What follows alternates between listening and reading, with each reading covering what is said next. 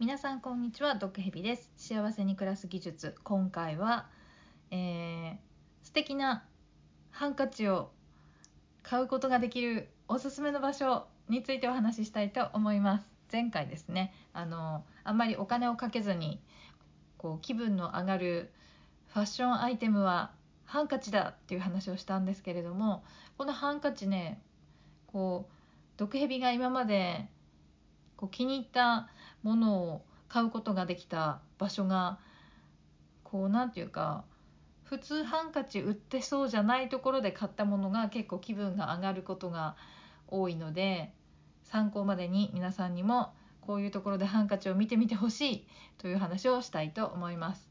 あのねデパートとかねなんかそういう百貨店とかでハンカチとか傘とか売ってるコーナーありますよね。そういうところで見るとまあ、綺麗なんだけどなんかこうグッときたことがあまりないというかで昔はよくあのハンカチとかもらったものを使ったりとかうーんあんまり高くないものをまあ必要だから買うっていう感じで買ってたんですけどたまたまその毒蛇あの美術館とか好きなんですけど美術館とかのこうグッズ売ってるところありますよね物販のところ。あそこでなんかこう素敵なハンカチをね見つけたりね、えー、なんかなんていうかこうハンカチって結構そういうこう美術館とかあとは何ですかね。こうアミューズメントパークとかそういうなんかこう遊びに行った先でお土産買うようなところであのアイテムとして結構あったりするんですよね。うん、なのでそういうところで出会うハンカチっていうのがやっぱまあアート系のところで作ってるだけあってこう個性的というかうんとねただ綺麗なだけとかじゃなくてこうグッとくるものが多い感じがしますね。なのでま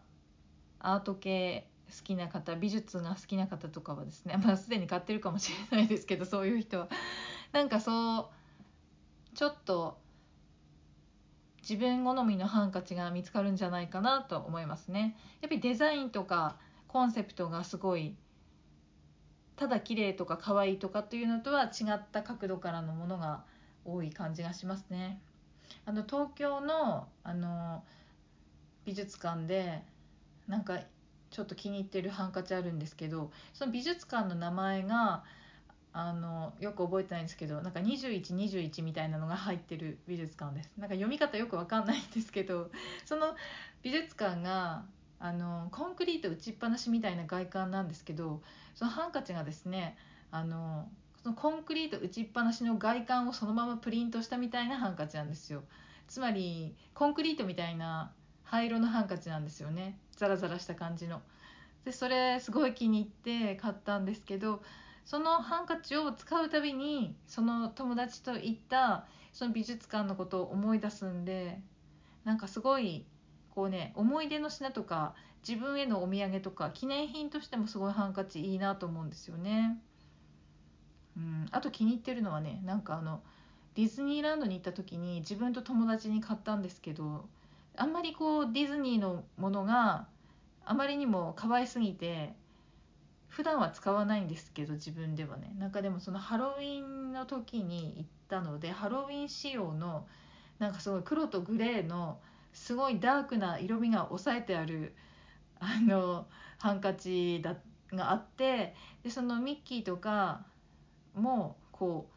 牙が生えてたりとかマントを着てたりとかしてちょっとダーク仕上げのものがあっておこれはなんかいいなと思ってそれもね気に入ってますね。うん。でも美術館とか展覧会とかのその人の作品のものに関係あるものとかもいいですよね。うん、そんなわけで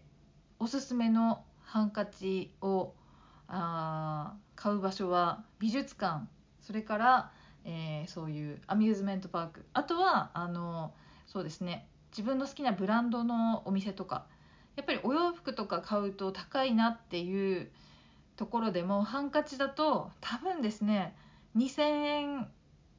2000いくらぐらいまでじゃないですかね。わかんない。それ以上高いお店には行ったことないんでもしかしたらもっと高いとこあるかもしれないですけど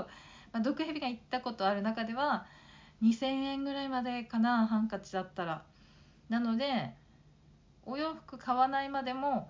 そのシャツと同じ生地を使ってるハンカチとかねあのあったりとかこうテイストがそのお洋服出してるお洋服に近いハンカチとかあったりするのでまあその本人は白シャツと黒パンツなんだけどハンカチだけすごいおしゃれな布で作ったおしゃれなデザインのハンカチとかもいやなんていうか毒蛇的には気分も上がるしいいかなって思うんでそうですね自分が好きなかっこいいなとか思ってるお店で買うのもいいかなと思いますね。はい